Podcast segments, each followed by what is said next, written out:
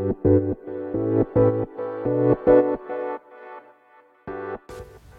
evening, everyone. Thank you for listening to my バザールの英語の話。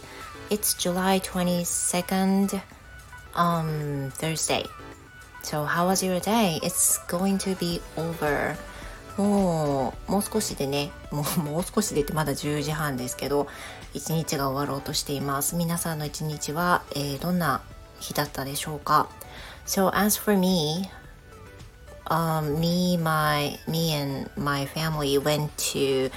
um, exhibition which was held in Fukuoka. The name is Banksy Exhibition. 今日はですね、家族でバンクシー展に行ってきました。Banksy, as you know, he is um, kind of, um,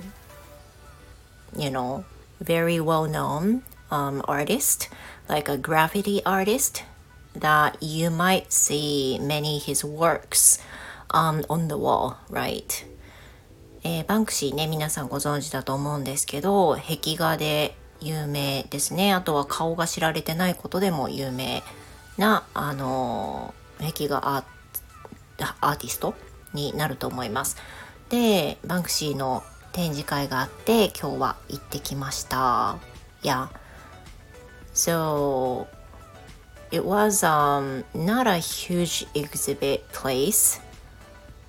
Um, I think it was it was like um I don't know gallery or something because I have never been there before so I have no idea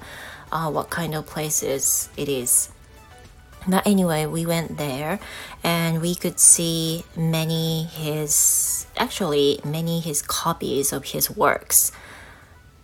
And some of them um, I already knew and some uh, were not.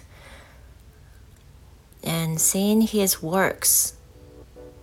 I thought like his art his work um, makes me feel a lot of messages um, that his will or his thought or sometimes anger to the government or sometimes police um, in a country, maybe in a world sometimes. And I feel a lot um, with his works. 今日あの言って感じたことっていうのはもう皆さんご存知の通り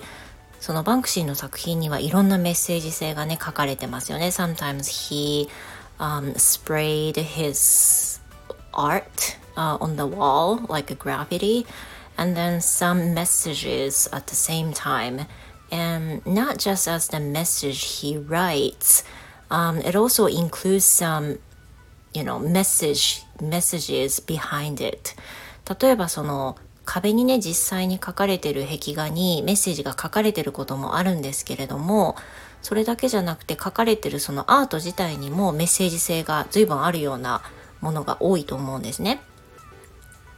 でその中にもやっぱりその特に政治的な意味合いであったりとかあとは国の警察に対する、まあ、憎悪じゃないけどこういう理由で警察のことは好きじゃないんだみたいなことが書かれていたりとかするのを見ると、まあ、やっぱりそういう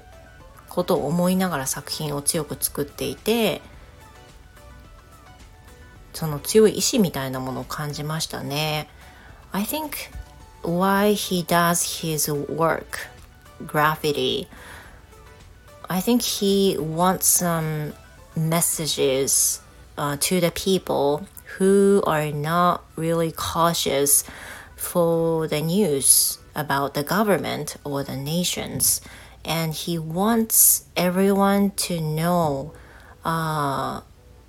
more more aware of those kind of news and then think about the chance um, having a chance to think about those kind of news more. 今日その行った時にやっぱりそのバンクシーっていうのはそういったメッセージがたくさんあるっていうことであのみんながね悶々と考えてるようなまたはその頭の中で考えているようなことを彼の壁画の中でメッセージ性として出すことで、まあ、もっと人にそれらのことについて考えてほしいとかそういう意味合いがあるのかなっていうふうにね思いました。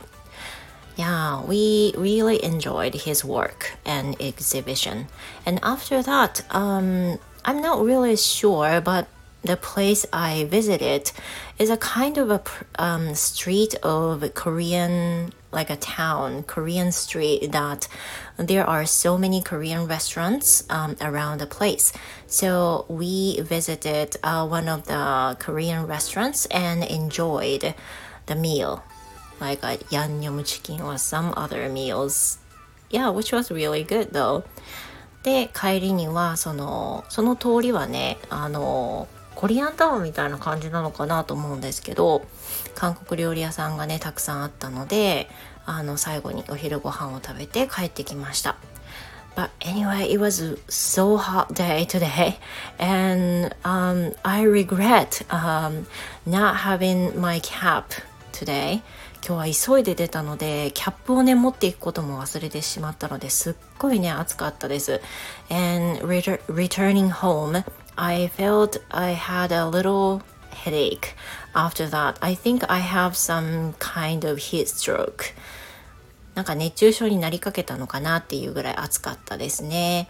So you know, uh, from tomorrow, uh, you will have more holidays, like uh, two days. So, what are you going to do? Uh, my plan is, you know, un is not decided yet. Uh, well, but you know, um, I hope I will have a good one. Though I have some lessons at the same time. まあ、明日もね、明後日もまだ連休は続きますけれども、皆さんどんな予定をね立てられているでしょうか、えー、今日はねこの辺にしたいと思います明日、えー、どんなお話がするかわからないんですけれどもまた明日お聞きになってください Thank you for listening and I will see you tomorrow. Good night